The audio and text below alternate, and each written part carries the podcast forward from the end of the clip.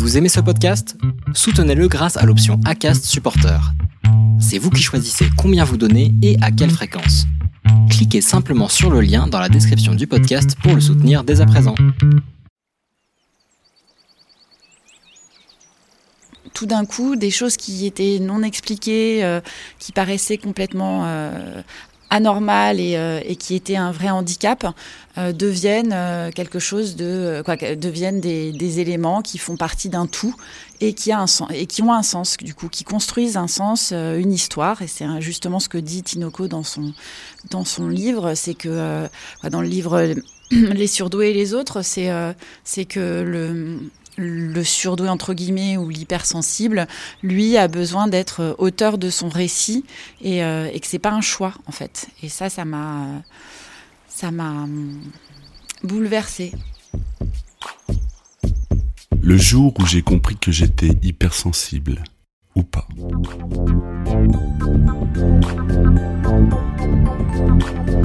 HS, c'est une série d'entretiens avec des gens comme vous et moi, qui un jour ont pointé du doigt certaines caractéristiques de la douance en eux. Se savoir comme tel, à quoi bon? Se découvrir sous cette facette, est-ce suffisant? Faut-il se faire tester au risque de perdre d'illusoires illusions? Comment vit-on avant d'identifier ces signes? Que se passe-t-il quand on a franchi le pas de passer le test qui prouverait qu'on est un haut potentiel? Et que vit-on une fois qu'on sait qu'on l'est ou pas? Merci d'écouter HS, le podcast situé à l'intérieur d'un hypersensible. Ou pas.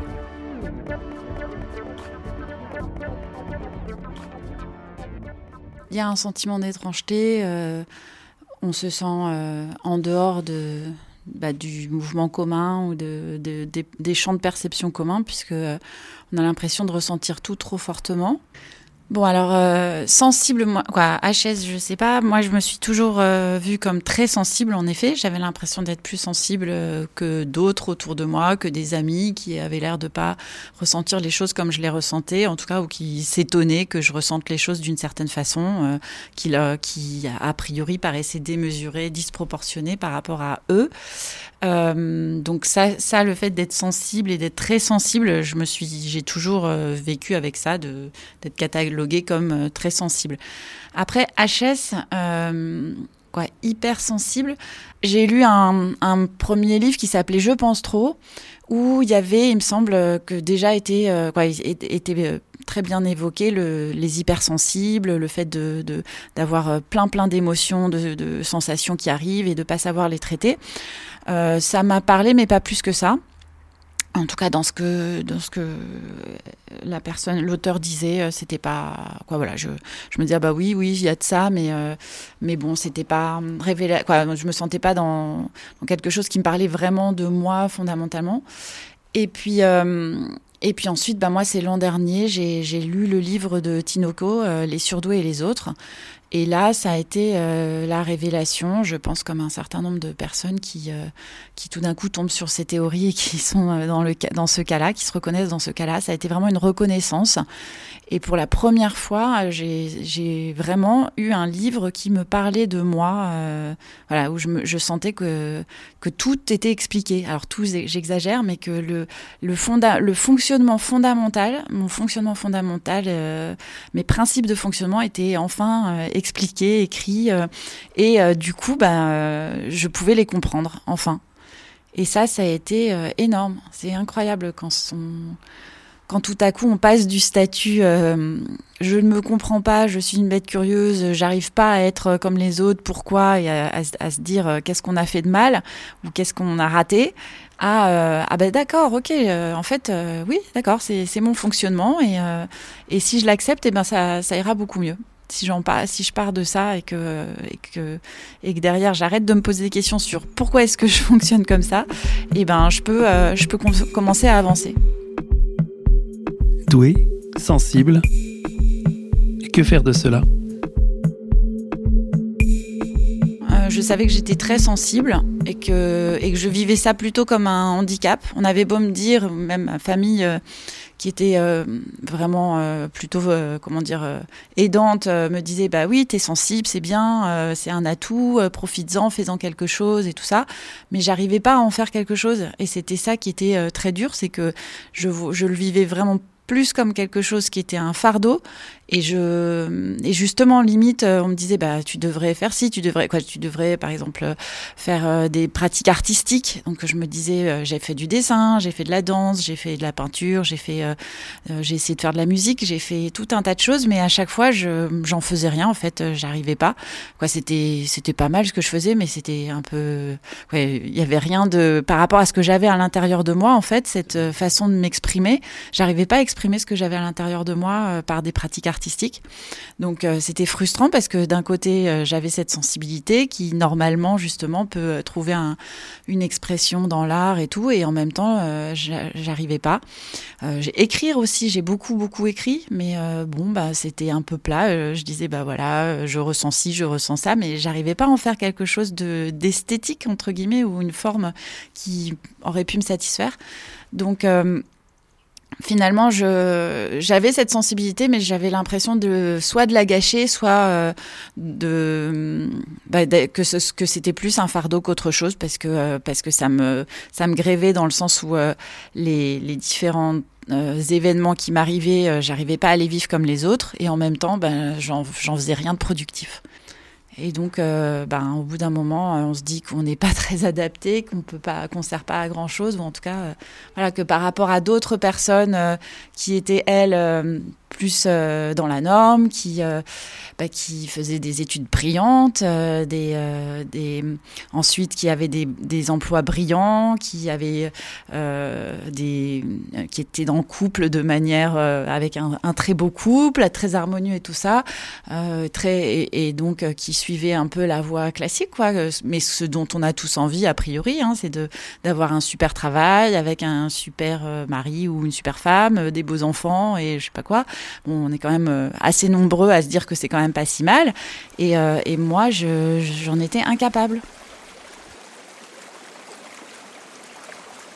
Alors la question du test, euh, non, absolument pas. J'envisage absolument pas cette question.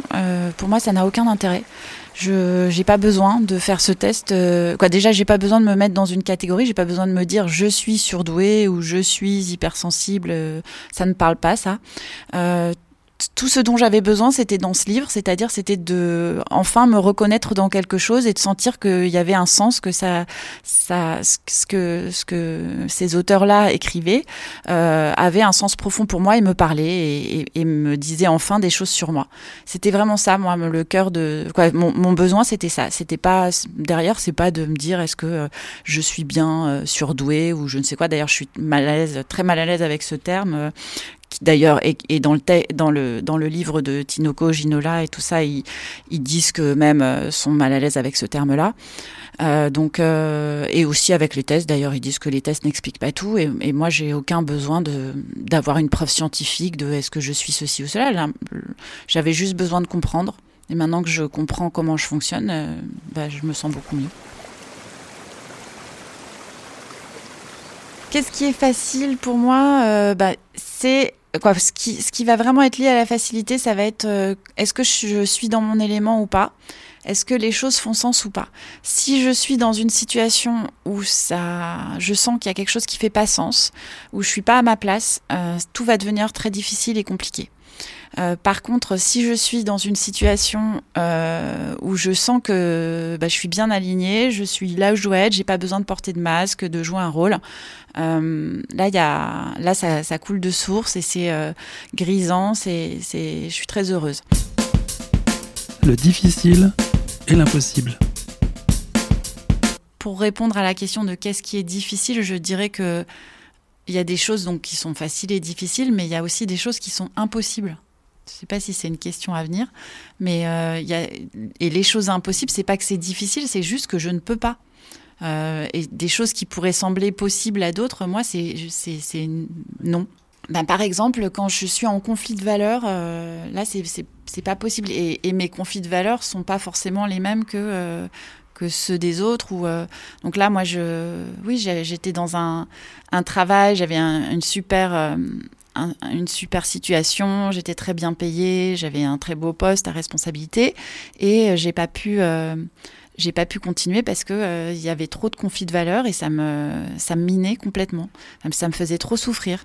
Donc euh, tout en me disant, il y avait une partie de moi qui me disait mais euh, euh, reste, euh, c'est c'est quand même des conditions idéales, c'est pas par rapport à plein d'autres boulots, c'est vraiment extraordinaire et tout ça. t'as as, voilà, t'as as des un champ d'action et tout qui est vraiment intéressant et tout, bien des des, des bonnes un bon salaire. et en fait, c'était bah, c'était non quoi, c'était impossible. Je sentais que si je restais, j'étais en train de mourir à petit feu. Et pareil pour Enfin non, impossible, je sais pas, mais pour tout ce qui est euh, le couple, euh, relation amoureuse, tout ça, ben moi j'arrive pas à être dans une relation euh, et, ne pas dire ce que je ressens et vivoter. J'ai beaucoup beaucoup de mal aussi avec tout ce qui est justement quand les choses sont établies, on dire bon bah voilà maintenant on est en couple, c'est établi une fois pour toutes. Euh, ben moi ça me pose tout de suite question. Euh, je je oui j'ai du mal avec euh, les choses stables. Et ça aussi c'est un quoi. En tout cas pour moi c'était c'est compliqué de voir ça comme quelque chose de positif parce que me dire que bah, que ce soit le boulot ou les, relations, euh, il faut toujours. Euh, j'ai besoin de nouveautés ou j'ai, j'ai, je me sens mal à l'aise quand les choses sont trop établies. Bah, c'est, c'est, ça va à l'encontre peut-être de tout ce qu'on dit sur construire, euh, construire, construire sa carrière ou gérer sa carrière ou construire un couple. bon, bah, c'est moi, moi c'est pas comme ça que je le vois. Ça veut pas dire que je m'engage pas, ça veut pas dire que j'ai pas des relations ou des ou, ou que dans que mon ma trajectoire professionnelle euh, part dans tous les sens et voilà ne, ne, ne, suit pas son chemin. Mais en tout cas, ça va pas être euh, le chemin habituel ou le, la, la façon habituelle de voir les choses. L'intransigeance, l'absolu mon entourage, c'est ressenti. Alors, ça dépend pour qui, on va dire, mais en tout cas, pour un certain nombre de gens, c'est ressenti comme un côté. Euh, comment dire, extrémiste, intransigeant. Euh, je, suis, vue comme euh, quelqu'un de très alors perfectionniste, c'est peut-être pas le bon terme, mais voilà, d'intransigeant ou qui va jusqu'au bout, avec lequel parfois qui a peut-être une conscience de de ou une morale euh, euh, ou des principes et que euh, et qu'avec ces principes en effet on transige pas et donc ça peut être dur pour tout un tas de, de personnes qui elles pour elles c'est pas si grave que ça justement ces principes c'est pas si important oui c'est important mais c'est pas grave si on fait autre chose ou on, on on écorne un petit peu certaines valeurs, certains principes. Et donc, quoi, on m'a dit un certain nombre de fois que euh, j'avais un côté dur ou que j'étais euh, exigeante et que c'était difficile d'arriver à à mes chevilles entre guillemets. Enfin pas dans le sens où j'étais je jugeais j'étais euh, comment dire quoi ou que j'exigeais des choses de manière consciente mais plutôt qu'inconsciemment les, les, gens qui étaient avec moi et eh ben ils arrivaient c'était eux-mêmes je pense qu'ils se disaient ben ce sera difficile de de d'être euh, à son niveau parce que euh, parce, parce, que elle elle est euh, elle est dans un espèce d'absolu voilà. Et cet absolu là ils peuvent c'était pas quelque chose qui leur parlait puis c'était pas pour eux c'était pas si important.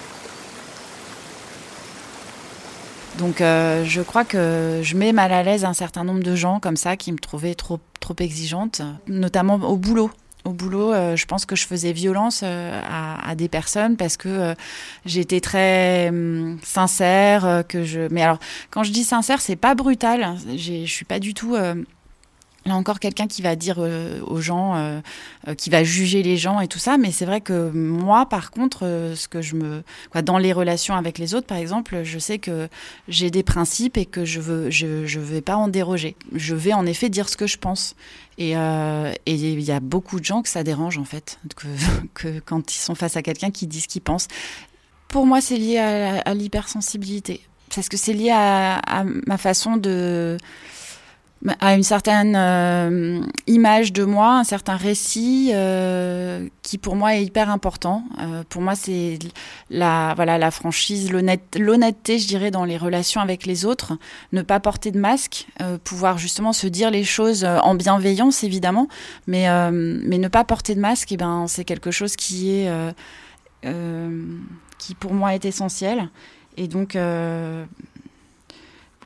Quoi, je vois, j'ai justement, j'ai beaucoup porté des masques tant que je n'avais pas compris ça et ça me faisait énormément souffrir.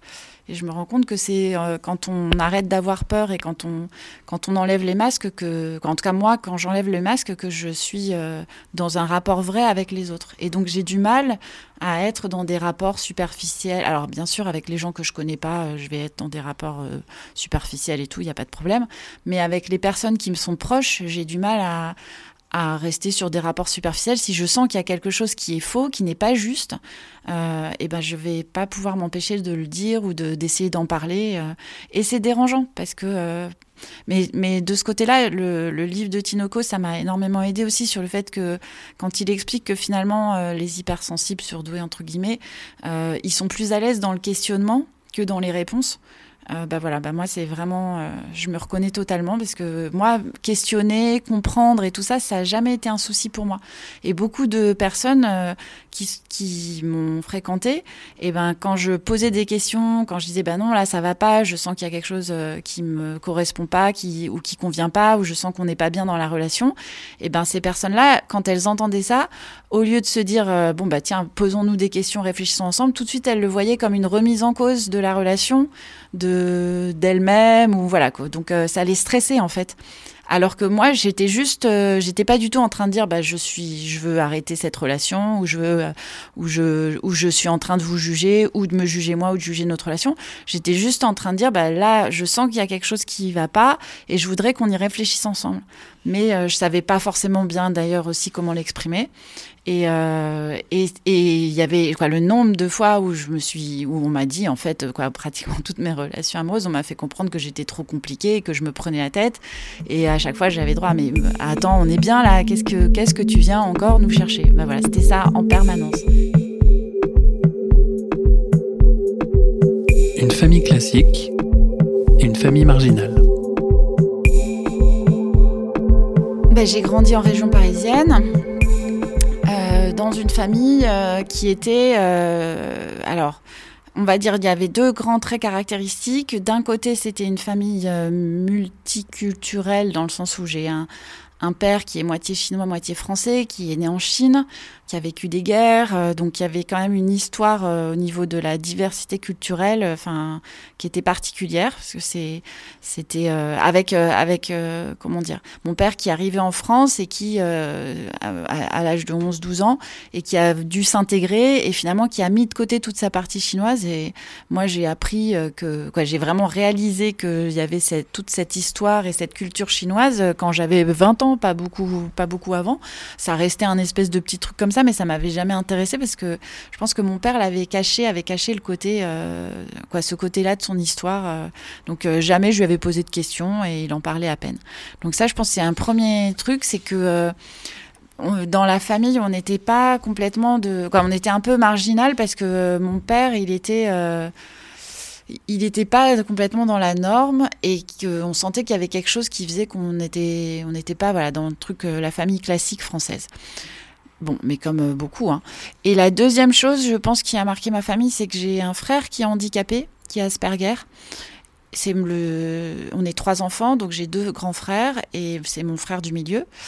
Et, euh, et ça, moi, j'ai vraiment ressenti quand j'étais enfant euh, qu'il euh, y avait quelque chose. Alors, quand j'étais enfant, mes parents m'ont dit après, ils m'ont dit bon ben quand t'es née, puisque t'étais la dernière, euh, on voulait pas que ce, ce handicap soit quelque chose de qui te pèse, donc on a fait comme si de rien n'était. On s'est dit bon ben voilà, on va pas, elle a pas besoin de, ce nouvel enfant a pas besoin d'avoir ça euh, sur le sur les épaules, donc euh, on a fait comme si bah il n'y avait pas spécialement de handicap, comme si tout était normal dans la famille. Et ça, je pense que ça a dû euh, énormément jouer sur ma sensibilité parce que j'ai parce que je, voilà, pour moi, depuis toute petite, je sens qu'il y a quelque chose qui est bizarre euh, et qu'on me dit pas. Et donc, euh, je sens qu'il y a une situation, que mes parents avaient une situation et que j'étais mis en dehors de quelque chose. Et, et je sais pas si c'est ça qui a réveillé ma sensibilité, mais clairement, je me suis toujours dit que que voilà que c'était étrange parce que je ressentais des choses. Je ressentais que mes parents, par exemple, pouvaient être hyper tristes ou euh, découragés tout ça. Et en même temps, euh, bah, j'avais pas la confirmation parce que eux, dans leur euh, dans leurs paroles ou dans voilà dans leur explication de la situation, ils, ils voulaient pas me dire euh, ce qu'il en était vraiment. Donc il y avait un décalage entre ce que je ressentais, les émotions que je ressentais venant de mes plus proches parents et le, la situation telle qu'on me l'a présentée. Légèreté, égoïsme et culpabilité. Alors moi j'ai j'ai l'impression d'avoir euh, oui d'avoir deux parties de ma, ma vie quoi, en tout cas de la première partie de ma vie il y a eu en deux temps un premier temps qui était l'enfance où là euh, dans mon souvenir bah, j'étais vraiment l'enfant euh, qui vit ces trucs, euh, voilà, qui a le, la, la, petite dernière, euh, chouchoutée, gâtée, euh, qui qui profite, qui a, qui qui qui se pose pas de questions, qui fait des caprices, qui a qui a son caractère, qui est en colère. Et puis, je je sais pas exactement quand est-ce que ça s'est passé, mais j'ai souvenir d'un jour, et je pense que ça, ça a marqué le début de l'adolescence, où tout d'un coup, j'ai réalisé que les autres existaient, les autres avaient des sentiments et des émotions, et que euh, quelque part euh, j'avais été ultra égoïste parce que tout de suite ça s'est doublé d'un sentiment de culpabilité et donc, euh, je, quand j'ai réalisé que les autres avaient des sentiments et des émotions, et que quelque part pendant euh, toute mon enfance, euh, j'avais pensé qu'à moi, j'étais centrée sur moi, ce qui, est normal jusqu'à un certain âge. Et ben, mais moi, ça a été quelque chose de, douloureux dans le sens où je me m'en suis énormément voulu. Et, et, je me suis dit, mais comment est-ce que j'ai pu être égoïste comme ça? Et j'ai voulu rattraper en étant très très attentive aux autres ensuite je veux dire, bah, je me suis beaucoup culpabilisée vis-à-vis de mon frère aussi, parce que je me disais, mais comment se fait-il que lui, il ait ce handicap et pas moi? Et finalement, à quoi ça tient? Euh, ça aurait pu tomber sur moi, c'est tombé sur lui, ça aurait pu tomber sur moi. Donc il y avait un côté un peu rescapé euh, euh, finalement. et, et est-ce que j'ai le droit, moi, d'être normale? Euh, bon bah de toute façon je l'étais pas complètement. Et avec du coup euh, une double culpabilité de, bah, de savoir que moi j'étais j'avais des talents j'étais euh, intelligente j'étais douée à l'école je réussissais tout ce que je faisais en gros hein, et, et que finalement bah, je j'en faisais pas grand chose voilà il y avait presque un côté comme j'avais des talents il aurait fallu que je prouve quoi que je produise ou que je sois oui, dix fois plus ou deux fois plus efficace et, euh, et, parfaite euh, dans le monde parce que pour, euh, bah pour, pour puisque moi je pouvais moi je pouvais le faire et, et, mon frère lui il pouvait pas. Donc lui il a dû arrêter l'école tôt il a il arrivait pas quand il entreprenait des choses il y arrivait pas.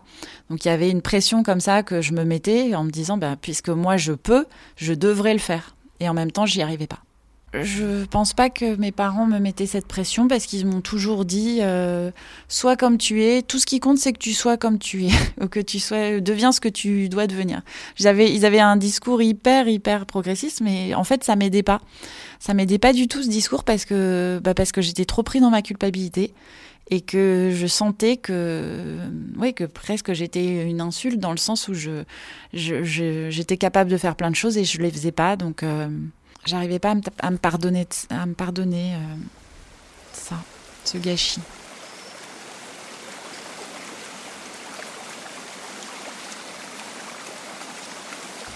Alors j'ai été à la fac, euh, j'ai fait Dauphine, j'ai fait économie gestion parce que je savais, en fait, euh, après le bac, je savais pas quoi faire. J'étais bonne en tout. Euh, j'ai fait un bac scientifique. J'ai fait un double cursus euh, en lettres modernes parce que j'adorais la littérature.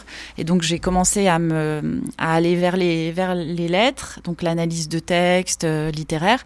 Et d'un autre côté, j'ai, je me suis spécialisée plutôt vers les ressources humaines, la sociologie de l'entreprise et des organisations, qui était quelque chose qui me, qui, que je trouvais passionnant, contrairement à l'économie, microéconomie, etc., qui qui, où je trouvais que ça servait. Quoi, voilà, je voyais vraiment pas l'intérêt de ces espèces de grandes théories euh, hyper euh, généralistes qui, qui n'ont rien à voir avec la réalité. Quoi.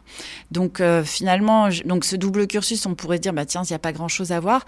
Mais pour moi, le lien entre la sociologie et la, la littérature, c'est que dans les deux cas, on essaye d'analyser le discours euh, les, de, de, comprendre comment, comment fonctionne ben, un texte littéraire, c'est-à-dire le message qu'a voulu euh, transmettre l'auteur, euh, a voulu ou inconsciemment ou consciemment, mais en tout cas on essaye d'analyser ce qu'il y a derrière les, juste les mots. Et pareil pour la sociologie, quand on fait des entretiens, on essaye d'analyser aussi les représentations des personnes, qu'est-ce qu'il y a derrière les mots quand elles parlent, qu'est-ce qui, qu'est-ce qui, voilà, qu'est-ce qui se transmet, qu'est-ce qui, se, qu'est-ce qui transpire. Et donc pour moi c'était pas incompatible, même c'était très proche finalement ces deux, ces deux voies-là, ces deux études. Et donc j'ai fait, euh, j'ai, bah, j'ai continué ces études-là. J'ai été prof de français en collège.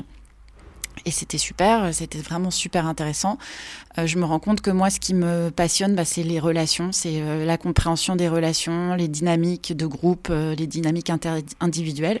Et donc, j'ai, quand j'étais enseignante, j'avais une façon d'enseigner, de, en tout cas un, relationnel avec les classes qui qui était qui m'était voilà qui était personnel et qui euh, où j'étais pas du tout dans euh, le comment dire l'autorité habituelle mais je juste parce que euh, j'étais à l'écoute et je, je, respectais les différents élèves tels qu'ils étaient bah, ça se passait très bien et on pouvait faire des choses ensemble. Du Pacifique jusqu'à la thèse.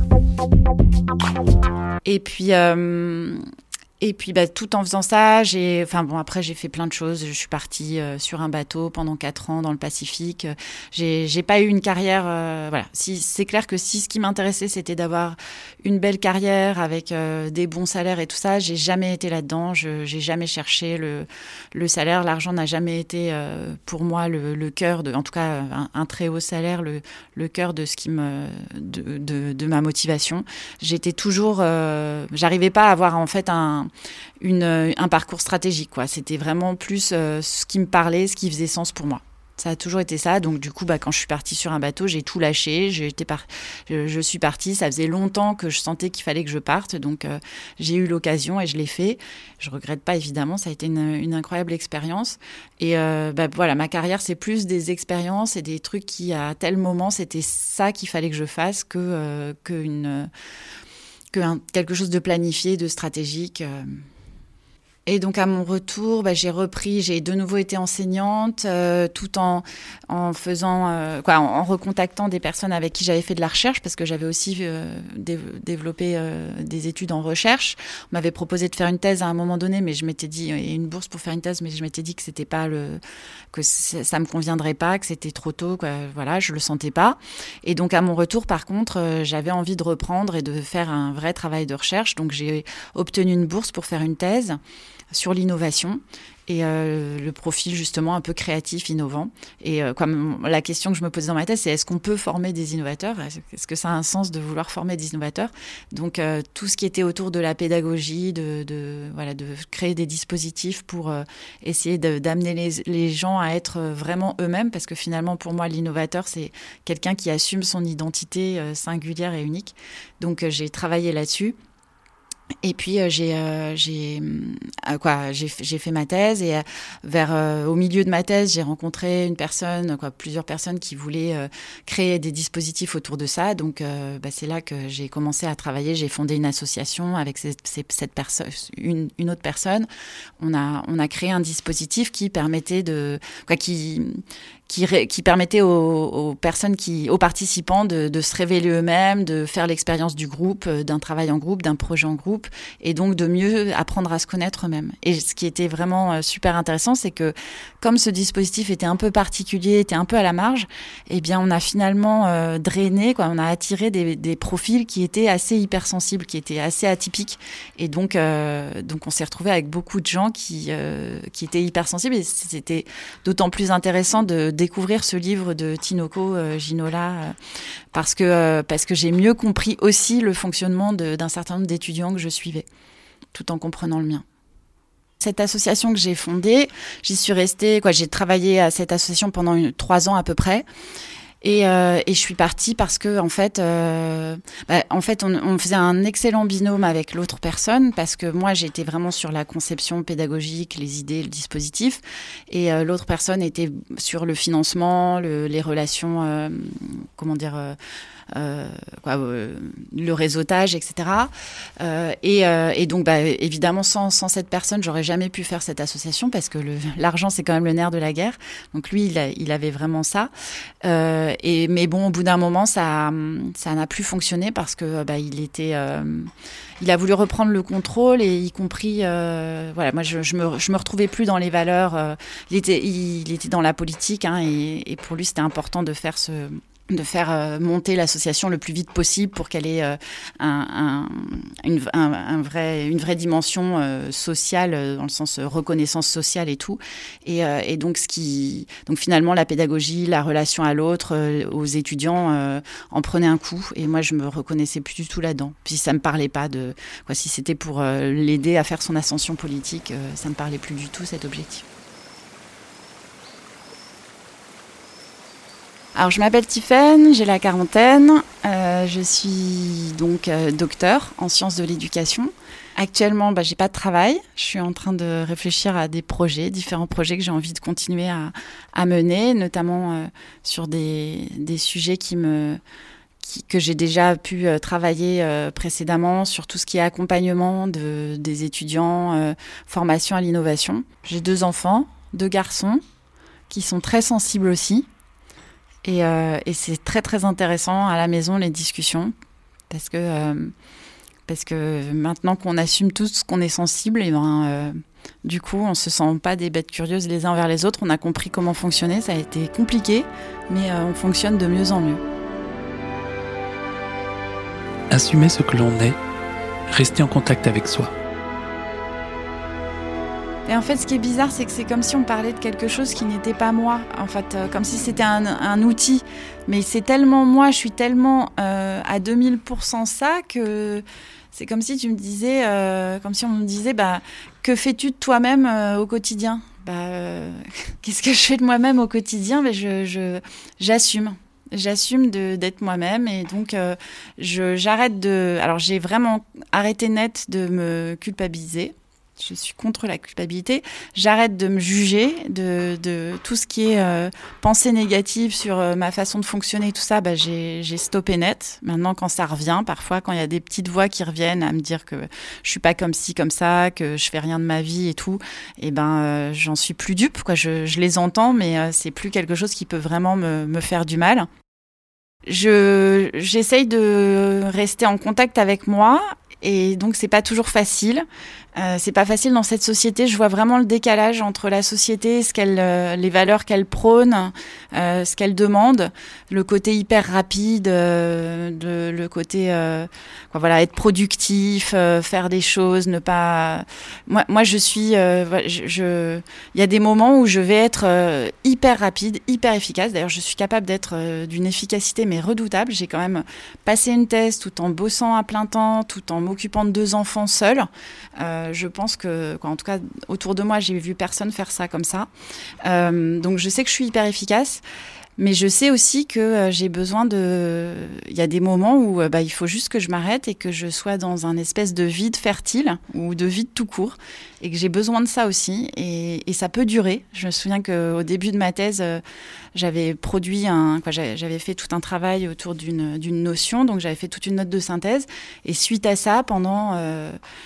Une semaine, deux semaines, trois semaines, quatre semaines, j'ai rien fait et je me sentais mal. Euh, plus ça s'accumulait, plus au début, première semaine, ça allait parce que je me disais bon, maintenant j'ai besoin de me reposer un peu. Deuxième semaine, je me disais bon, faudra pas trop tarder à s'y remettre.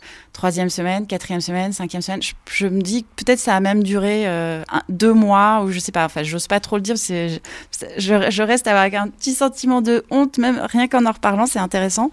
Mais euh, Et en même temps, j'en avais besoin parce que après, après ce, fameux temps là, qui a beaucoup beaucoup duré, eh ben je suis repartie. J'avais plein de nouvelles idées et, euh, j'ai fait des avancées. Et donc je je réalise que ma façon de fonctionner, c'est pas d'être euh, en train de fournir un même effort en continu. Que plus j'essaye de réfléchir et de faire quelque chose alors que c'est pas le moment, et eh ben plus en fait je me sens pas bien et ça marche pas. Et que c'est quand je me laisse vraiment euh, faire à mon rythme que je que à ce moment-là ça va. Donc quand je suis euh, hyper efficace, ben c'est que que ça correspond à quelque chose et que c'est mon besoin du moment.